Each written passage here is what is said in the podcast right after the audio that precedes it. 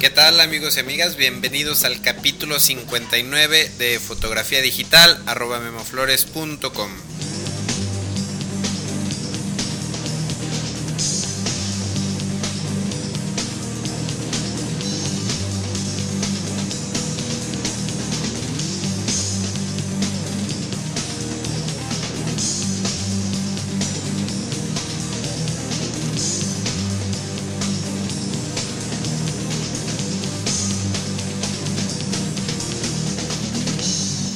tal? ¿Cómo están todos? Bienvenidos al capítulo 59 de este taller en línea sobre fotografía digital. Mi nombre es Guillermo Flores y este es un podcast eh, semanal en el cual hablamos eh, sobre fotografía digital, sobre lentes, accesorios y pues en general todo lo que tenga que ver con cámaras digitales. Principalmente nos enfocamos y hablamos de cámaras digitales eh, reflex o DSLRs, pero bueno, por ahí hay bastantes eh, podescuchas que tienen una cámara point and shoot, una cámara más eh, pequeña, más sencilla que pues me han escrito y me han dicho por ahí que han por ahí sacado algunos consejos de este podcast. Así que pues en general todas las personas que les guste la fotografía, pues aquí espero que encuentren algo que les sea de, utilidad. Y en el capítulo de hoy eh, les voy a platicar sobre cómo es mi flujo de trabajo en tres diferentes situaciones, desde la hora de tomar fotografías hasta eh, cómo las entrego a mis clientes. La primera de las tres situaciones que les voy a platicar es cuando tomo fotografías para un book de una modelo o cuando alguna persona me pide que le haga un estudio, puede ser familiar o simplemente fotografías eh, para el recuerdo. Para este tipo de sesiones utilizo el formato JPG para tomar mis fotografías. Eh, yo sé que en todos los capítulos les recomiendo que siempre tiren sus fotos en formato RAW y lo sigo recomendando solamente que este tipo de sesiones eh, pues pueden eh, como son las más económicas que ofrezco eh, y las que hago también con mayor frecuencia, bueno, pues el tomar mis fotos en formato JPG me da la ventaja de poder procesar eh, rápidamente mis imágenes, poder entregarlas rápido al cliente, etcétera, etcétera. Para tratar de tener buenos archivos JPG utilizo los parámetros de mi cámara mi cámara me, permite controlar la cantidad eh, de, de, detalle o enfoque que quiero en, en mis fotos, me permite controlar también el contraste, la saturación y el tono de color de mis fotografías. Cada marca, cada modelo de cámara nos permite hacer más o menos ajustes a ciertos parámetros. Así que bueno, les recomiendo que le den una repasada al manual, a las funciones de su cámara para saber qué parámetros pueden ajustar y en qué cantidad. Normalmente el único parámetro que ajusto es el contraste, eh, siempre exagerándolo un poco. Si utilizo una iluminación que se filtra mucho en mi lente, sé que voy a, tener fotos pardas. Eh, así que en este caso subo mucho más el contraste en mi cámara y en ocasiones doy un poco más de saturación al color. Eh, el balance de blancos es uno de los aspectos eh, que más cuido a la hora de tomar fotografías en formato JPG. Eh, tengo una cámara que me permite seleccionar el balance de blancos de forma manual introduciendo el número de grados Kelvin a los que quiero exactamente la temperatura del color. Eh, por las condiciones de mi estudio, eh, yo sé que las paredes, el piso, incluso los muebles que están en mi estudio, me producen una luz demasiado cálida y yo sé que para corregir esta luz tengo que aplicar una temperatura de 4800 grados Kelvin. Entonces cuando utilizo esta cámara, bueno, pongo el modo manual y pongo 4800 kelvins el balance de blancos. Tengo otra cámara que no me permite seleccionar la temperatura específica, pero sí me permite a través de una gráfica eh, con cuatro colores eh, seleccionar estos cuatro colores y combinaciones de esos colores. Podemos escoger azul y verde y las combinaciones que haya entre estos dos. Podemos escoger entre verde y ámbar, también con las combinaciones. Eh, nos vamos también al magenta y podemos escoger combinar el ámbar con el magenta y finalmente podemos combinar el magenta con el color azul. En mi estudio normalmente desvío los colores unos 5 pasos hacia el azul y un paso hacia el verde. Eh, los encuadres los trato de cuidar lo más posible cuando estoy tomando mis fotografías eh, para evitar tener que corregir a, la hora de, entregar y escoger mis fotografías. Siempre trato de hacer los cortes adecuados, ya que eh, muchas veces, bueno, pues mis clientes me piden una copia de las fotografías en formato digital y entonces, bueno, al entregar todas estas fotografías, pues siempre trato de que ya estén con los cortes adecuados. Eh, si a la hora de tomar una fotografía me doy cuenta que se atraviesa un, un tripié, algún cable que no deba ir en la foto, lo quito en ese momento. Eh, si bien en un tiempo tomaba fotografías con elementos fuera de lugar, por ejemplo, algún cable, algún tripié por ahí en el fondo, ahora trato de evitarlo a toda costa. Creo que muchos fotógrafos abusan del postproceso, eh, pensando que bueno, es mejor retocar eh, lo que sea necesario después de tomar la foto. Yo les recomiendo que siempre estén pensando en buscar la manera de minimizar el tiempo eh, que van a pasar en el postproceso de una imagen. Desde el momento que estén tomando una fotografía, si hay algo que les estorba, bueno, tómense unos cuantos segundos y quiten por ahí lo que, lo que sea necesario. Eh, cuando trabajo con cámaras de, de 8 o de 10 megapíxeles, utilizo para tomar estas fotografías de, de books o de, o de sesiones personales utilizo un tamaño de archivo mediano, no utilizo la, la máxima calidad, la máxima resolución eh, de mi cámara. Eh, utilizo un tipo de archivo mediano con la mejor calidad, es decir, con poca compresión JPG, que sería un modo mediano fino.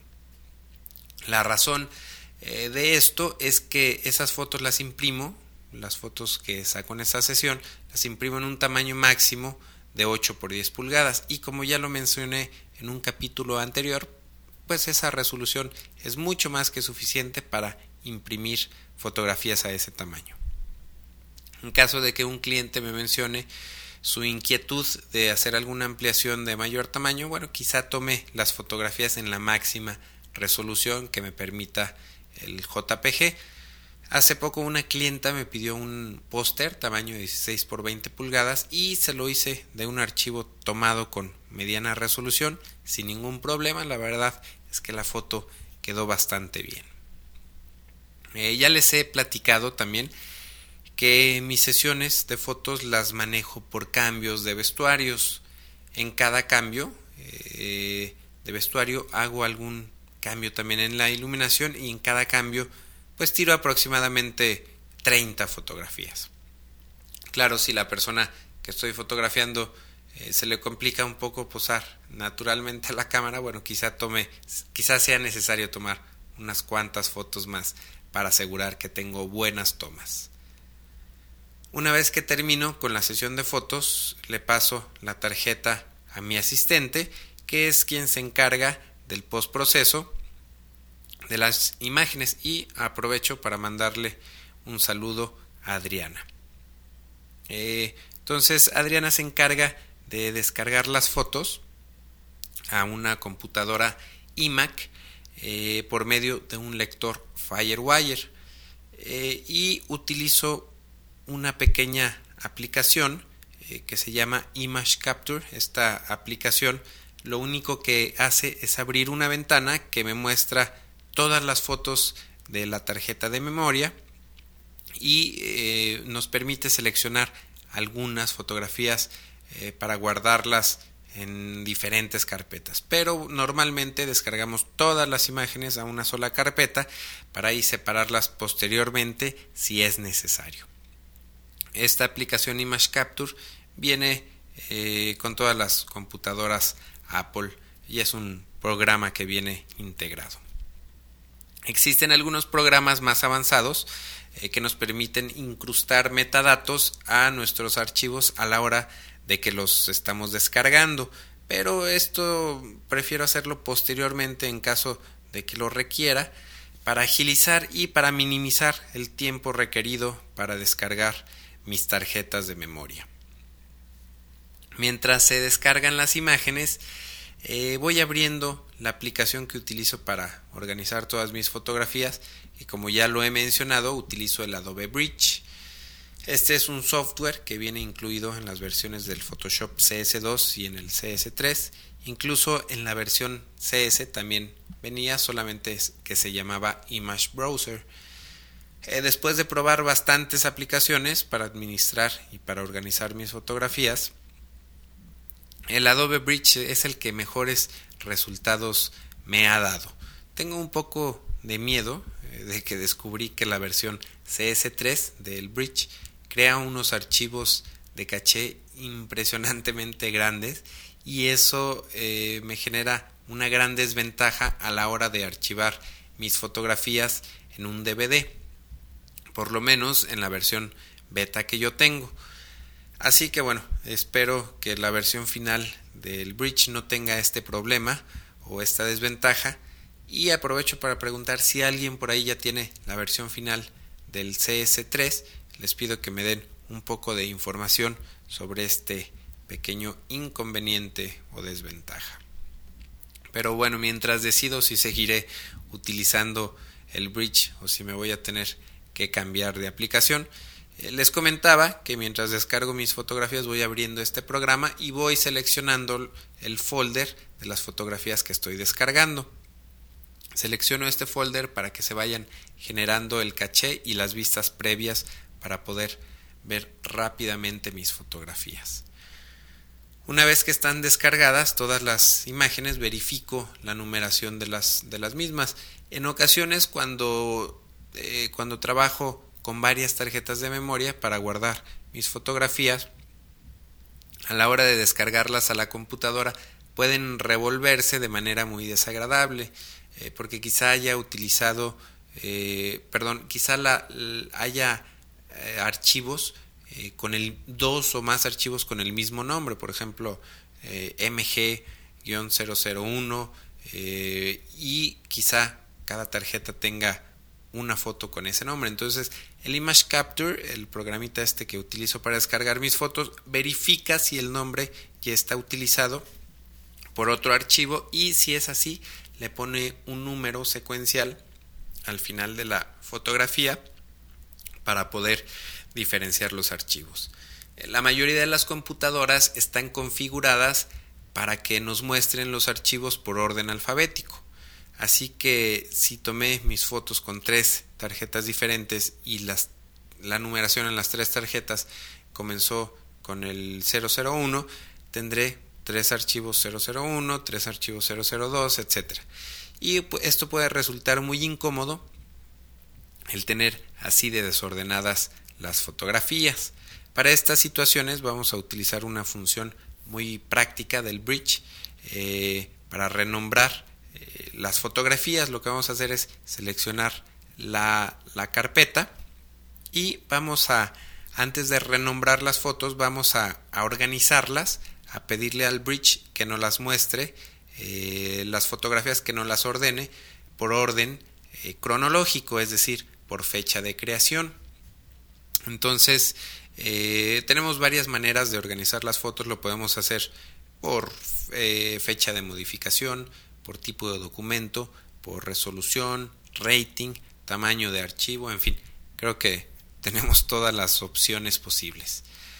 Entonces, eh, si seleccionamos todas las fotos de nuestra carpeta, nos vamos a ir al menú View, el submenú Sort y vamos a escoger la opción Date Created o en español supongo que, que será el menú de ver, el submenú Ordenar y vamos a seleccionar la opción Fecha de creación.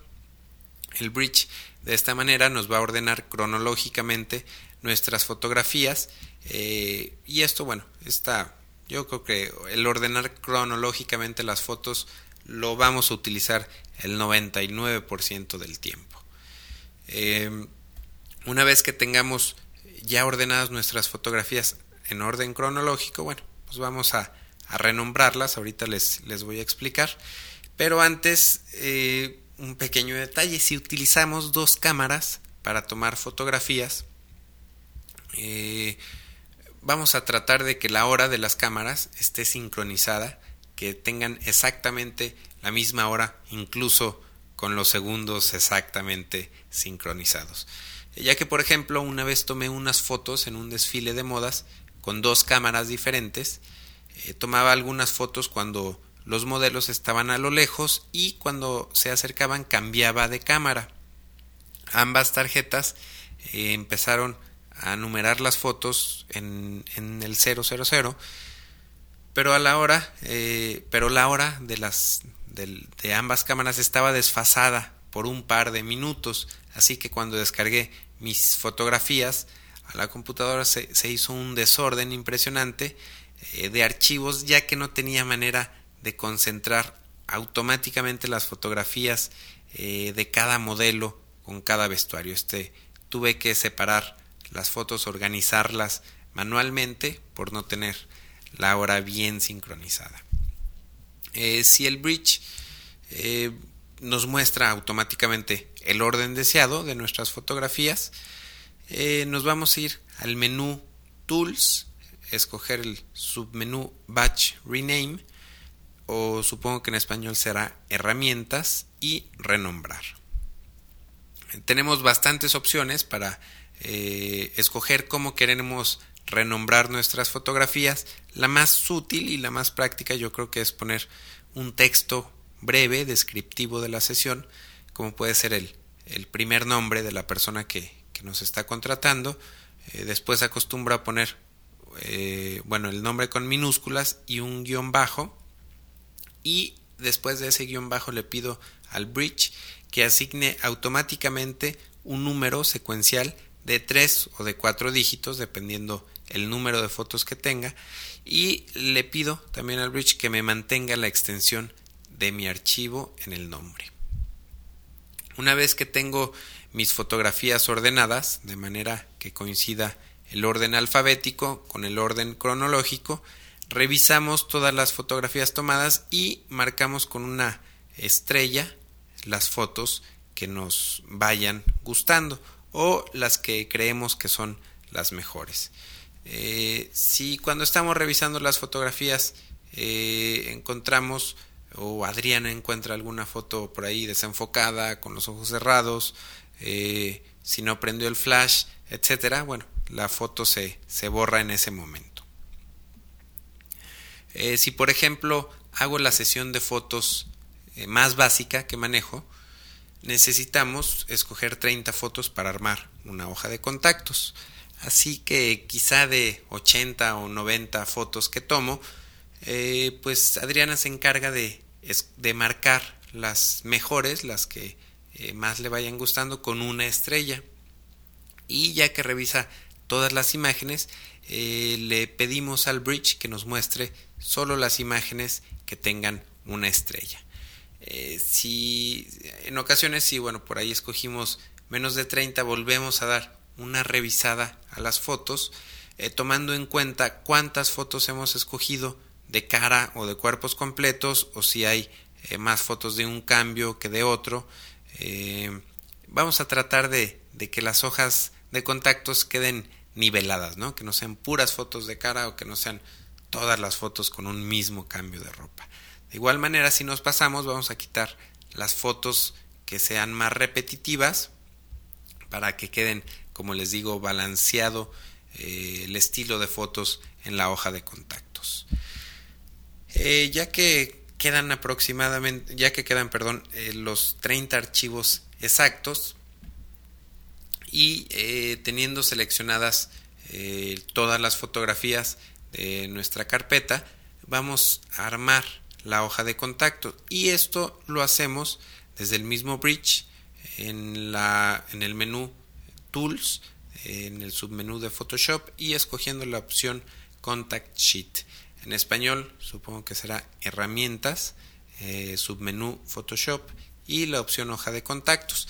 Pero antes de esto tenemos que rotar de forma manual las fotos horizontales para que no se corten a la hora de armar los contactos. Eh, se nos va a abrir una ventana en donde tenemos que poner algunas eh, medidas. Eh, yo utilizo un documento de 9 por 10 pulgadas a 150 dpi con 6 columnas por 5 hileras con espacio automático entre cada foto. Para llegar a estos valores que les acabo de mencionar tuve que hacer pruebas, pruebas y más pruebas para lograr que estas 30 fotos miniaturas cupieran en una hoja tamaño carta sin tener que alterar el tamaño de las fotos. Así fue como di con estos valores que además eh, me, me arman los contactos de manera que quepan en el área de impresión de una hoja tamaño carta para una impresora Epson que es la que utilizo. Eh, pero como sabrán, una hoja tamaño carta mide 8.5 por 11 pulgadas y el documento del que les estoy hablando mide 9 por 10 pulgadas. Entonces, eh, todavía no acaba el proceso de hacer los contactos. Eh, sigue un último pasito que, bueno, la primera vez que armé mis hojas de contactos, eh, encontré que las fotos estaban muy separadas y las tenía que acercar, las tenía que juntar un poquito más para que no se desperdiciara tanto espacio que tenían las fotos entre sí y para que cupieran en la hoja tamaño carta. Lamentablemente Photoshop no nos da estas medidas de manera automática, eh, siempre desperdicia mucho espacio entre foto y foto y bueno, pues esperemos que esto lo corrijan en la versión CS3. Pero bueno, ya que siempre utilizo estas las mismas medidas para armar mis contactos, pues es muy fácil grabar una acción que recuerde los movimientos que tengo que hacer para acercar nuestras imágenes. En mi caso, cada columna eh, tenía, bueno, tiene aproximadamente 25 píxeles de separación entre foto y foto hacia los lados. Así que teniendo en modo de grabar mis acciones, eh, lo que hice cuando armé cuando grabé esta acción fue seleccionar las cinco columnas de la derecha eh, y las, las corté, las la recorrí hacia la izquierda, lo más que pude hacia la izquierda, eh, hacia la columna que, que, tenía del lado izquierdo. ¿no? Después eh, seleccioné las cuatro columnas de la derecha y los acerqué lo más que pude a las dos columnas de la izquierda y así sucesivamente para que el espacio entre foto y foto a los lados se fuera reduciendo. En las fotos en miniatura no tienen ese problema de espacio entre hileras, es decir, entre la parte baja de una foto y la parte superior de la que está debajo. Eh, ya que termino de compactar mis fotos, eh, añado un poco de espacio en la parte de abajo de mi documento para poner mi logo, mi teléfono, dirección, etc. La primera vez que hice esta hoja de contactos le puse a cada foto miniatura un número pequeño en la esquina superior izquierda del 1 al 30 a cada foto. Eh, el número se lo puse con, en color negro con un contorno blanco para que siempre sobresalga de una foto, ya sea con fondo negro o con fondo blanco.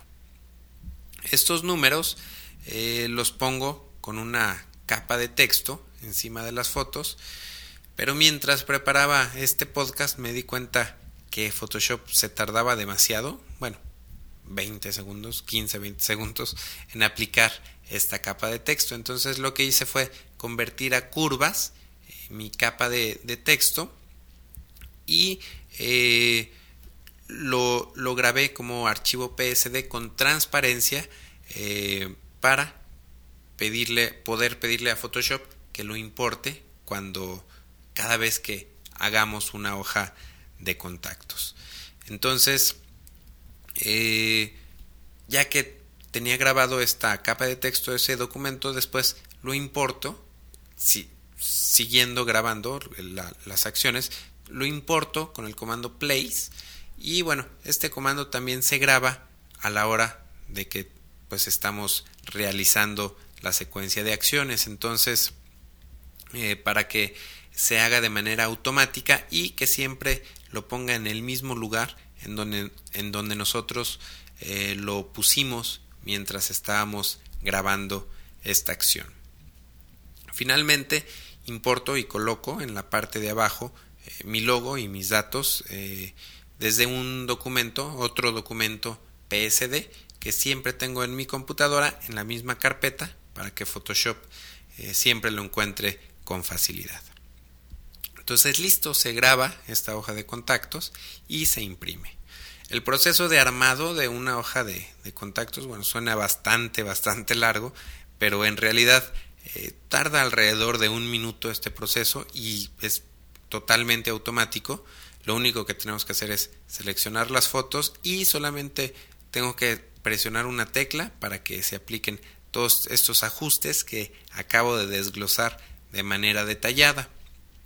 Las acciones son algo sumamente útil en Photoshop y próximamente dedicaré un capítulo completo a hablar más sobre, sobre las acciones.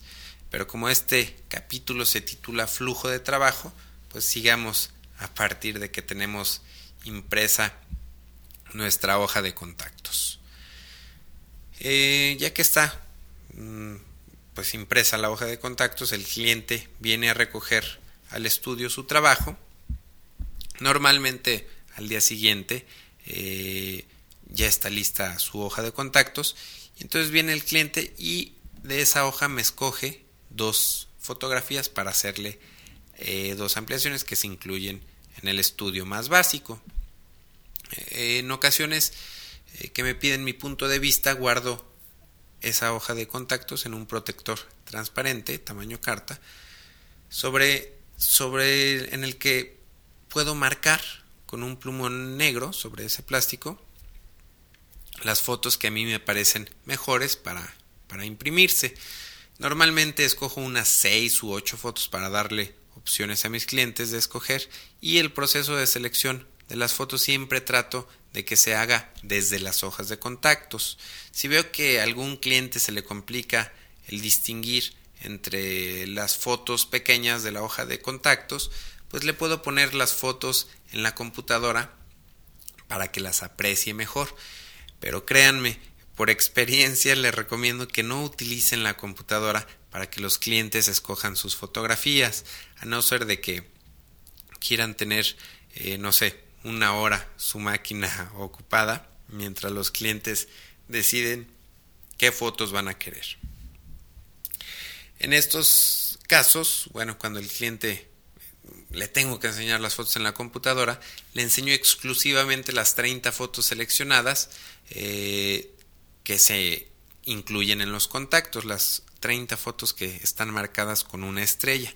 El resto de las fotos trato de nunca enseñarlas, pero tampoco las borro, nunca las borro estas fotos, ya que puede haber casos, bueno, ha habido casos aislados en los que el cliente no queda satisfecho del todo con sus fotografías y bueno, el resto de estas fotos me han ayudado a salir bien librado de estos pequeños problemitas. Cuando entrego los contactos y selecciono eh, las mejores fotos, les comento a mis clientes que me pueden escoger aquí mismo en el estudio sus ampliaciones o que si prefieren se pueden llevar a su casa la hoja de contactos para que las escojan con calma y nos pueden llamar por teléfono al estudio ya que tengan seleccionado sus fotografías. Cuando recibimos la llamada, eh, abrimos el bridge, el Adobe Bridge, y marcamos las fotos que el cliente nos pide para impresión con dos estrellitas. Eh, Recuerden que nunca deben de retocar un archivo JPG original, siempre hay que trabajar sobre una copia. Así que cuando, cuando hay que retocar una fotografía, eh, se duplica el archivo y eh, lo guardamos en una carpeta eh, donde concentramos las fotografías retocadas. Estas fotos retocadas se graban como archivos TIFF con compresión LZW y se graban sin cortes, es decir, con el mismo encuadre exacto con el que fue tomada la fotografía. Esto lo hago porque nunca sabemos qué tamaños podemos necesitar en un futuro de esa foto. Y como saben, para hacer una impresión de 8 por 10 pulgadas es necesario cortar un poco en lo alto eh, de la fotografía, puede ser un poco en la parte de arriba o un poco en la parte de abajo o en ambas partes, ¿no? Para ajustar, para ajustarla al tamaño de impresión. El problema es que si aplicamos estos cortes, el problema viene que si grabamos nuestra fotografía así y en un futuro queremos hacer una impresión de 4 por 6 pulgadas, eh, pues tendremos que cortar ahora un poco en lo ancho de la foto para que se ajuste a la proporción. Entonces, eh, pues bueno, una vez que, que Adriana termina de hacer el retoque a las fotografías y graba el archivo TIFF, se aplican los cortes y el filtro de detalle necesario para hacer una impresión tamaño 8 por 10 pulgadas. Eh, pero ni el corte ni el filtro se graban en el archivo original. El filtro de enfoque no destructivo eh, ya vendrá, es una nueva función que tiene el Photoshop CS3. Eh, sería bueno ver también una herramienta de corte que se grabara con el archivo, pero que se pudiera cambiar si es que así lo deseamos. Entonces, pues, hay que hacer por ahí una petición a Adobe para pedir esta herramienta, ¿no? Eh, para imprimir, para imprimir mi fotografía, como ya lo platiqué por ahí en el capítulo 13, eh, le digo a Photoshop el papel específico que voy a utilizar y también le digo eh, a Photoshop que se encargue de administrar el color. A la impresora, a mi impresora Epson, le doy instrucciones de que no aplique ningún ajuste de color, ya que Photoshop se encargará de hacer todos los ajustes necesarios. Eh, una vez que se entregan las impresiones al, cliente y los archivos, en caso de que, de que el cliente así lo pida, eh, bueno, se me olvidaba, cuando el cliente me pide sus fotografías en formato digital, le grabo un CD con las 30 fotos seleccionadas, en el caso de, de este estudio más básico y le grabo una versión JPG de las fotos retocadas en una carpeta aparte. Eh, bueno, pues una vez que se entrega todo el trabajo, las fotos se quedan en el disco duro de mi computadora por uno, dos o tres meses. Recuerden, siempre hay que tener respaldada esta información. Entonces, en ese periodo de tiempo, pues repaso nuevamente las fotos tomadas, eh, seleccionadas e impresas y hago una nueva selección de las fotos que a mí más me gustaron y las marco con una etiqueta roja.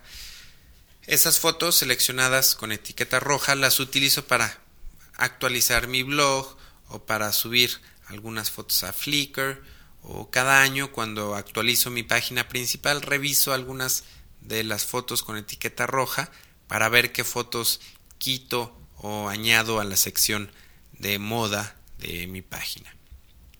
Finalmente, eh, ya también les había comentado en algún capítulo pasado que cada dos o tres meses respaldo todas mis sesiones de fotografía a, un, a, un bueno, a varios DVDs.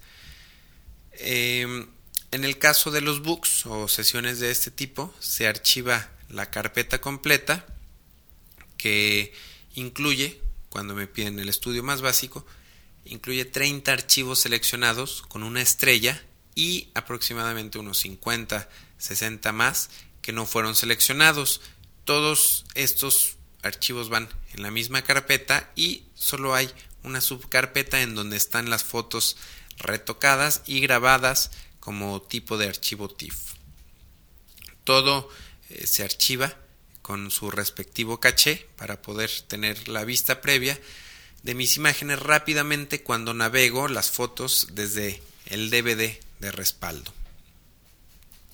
Eh, para las personas que no sepan lo que es una hoja de contactos, eh, van a encontrar por ahí una liga a una muestra en la entrada del capítulo 59 y la pueden encontrar en la página www.memoflores.com diagonal podcast.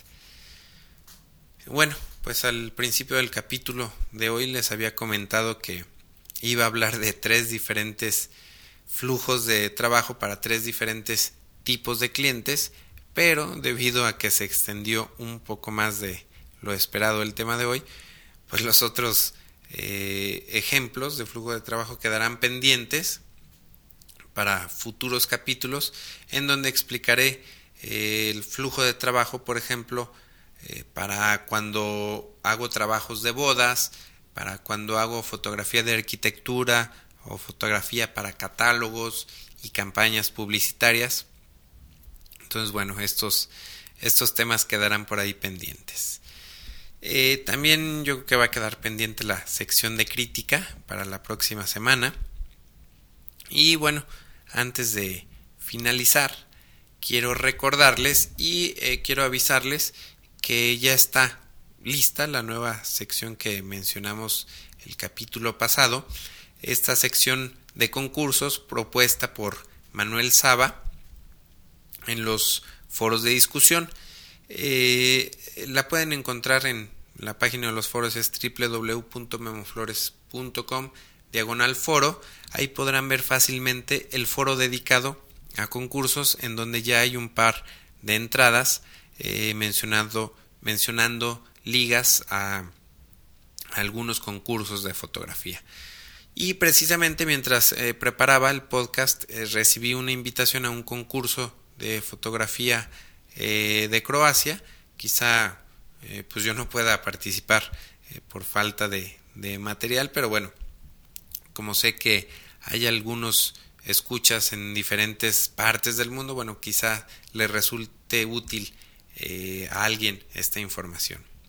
Y también, por el contrario, si por ahí hay alguna persona europea que se entera de un concurso aquí en, en América, bueno, pues bienvenida sea la información. Creo que esta sección va a ser interesante, sobre todo si las personas que ya hayan participado en algunos concursos, pues comparten sus experiencias y aconsejan a la comunidad sobre qué tipo de fotos y cómo presentarlas para concursos, para diferentes concursos eh, de fotografía.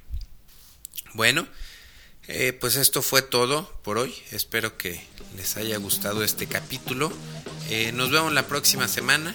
Gracias por escucharme. Bye.